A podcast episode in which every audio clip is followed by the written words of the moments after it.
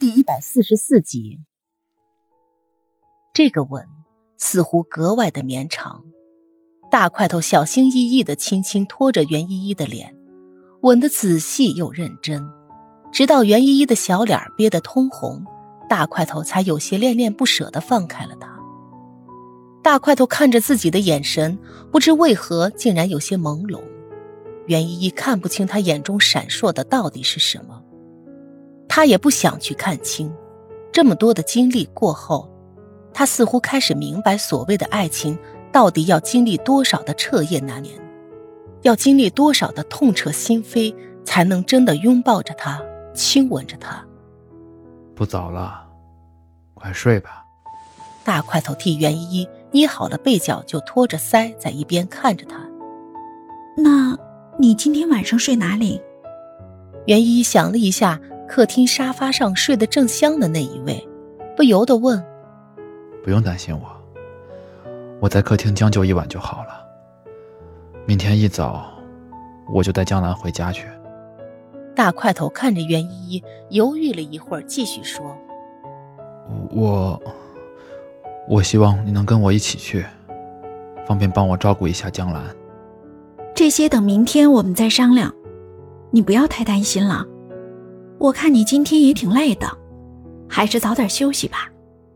嗯，晚安。轻轻吻了一下袁依依的额头，大块头轻声关上了门。躺在床上的人却是没有了睡意，睁着眼睛看着黑暗的角落里，不知道在想些什么。突然觉得这一夜会过得很漫长。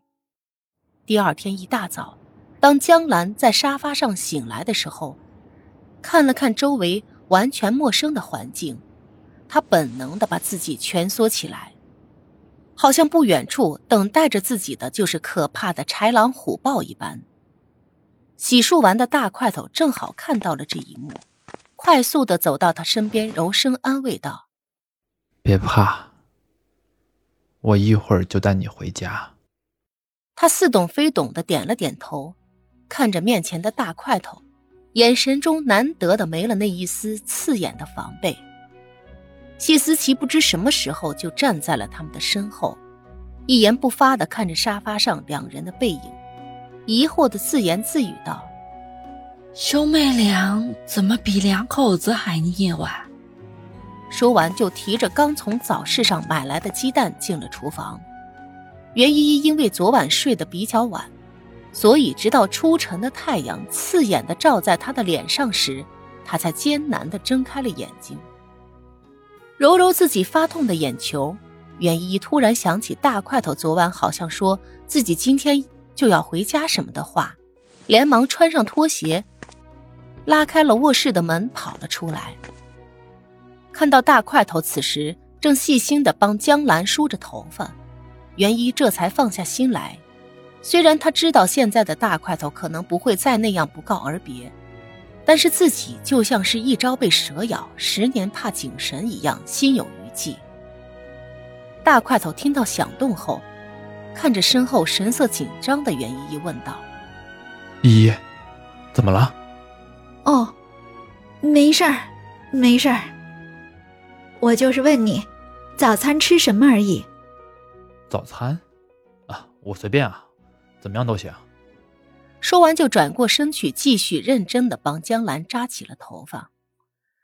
江兰听到了，也转过头来看着袁依依，那种眼神让袁依依觉得浑身不自在，好像自己是个抢了她心爱之人的十恶不赦的人。那眼中竟然有些仇怨的火焰在飞舞。袁依依几乎没有犹豫的就躲开了他的目光。转身快步走进自己的卧室里，啪一下关上了门。那双眼睛看着自己的时候，袁依依觉得自己就像是被烈火在焚烧一样，全身有种炽烈的灼伤感。她不知道自己这是怎么了，就是觉得心里有种很慌张的感觉。她原本以为大块头可能会发现她的异常，但是她心里忐忑的在屋里等待了许久。外面也是静悄悄的，没有丝毫的动静。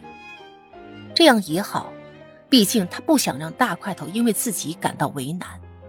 正在这时，自己放在床头柜上的手机突然就响了起来。正在神游的袁依依被突如其来的铃声吓了一大跳，连忙手忙脚乱地接了起来，紧张地问：“喂。”